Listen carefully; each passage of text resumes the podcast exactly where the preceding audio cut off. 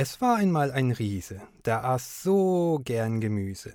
Am liebsten hatte er Fisolen, da konnte er nie genug sich holen von der Gemüsebäuerin, die wohnte weit, weit weg von Wien.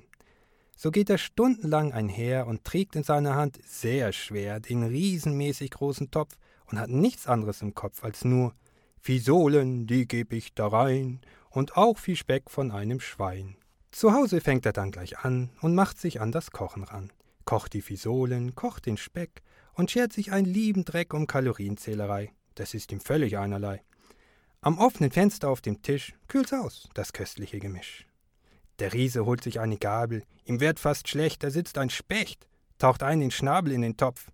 Der Riese schreit: Du wüster Mopf, lass die Fisolen du in Ruh! Der Specht verschluckt sich, muss so husten, kann dann vor Lachen kaum noch prusten. Ein Mopf? Was soll das sein, du Riese? Hast du gar eine Wörterkrise?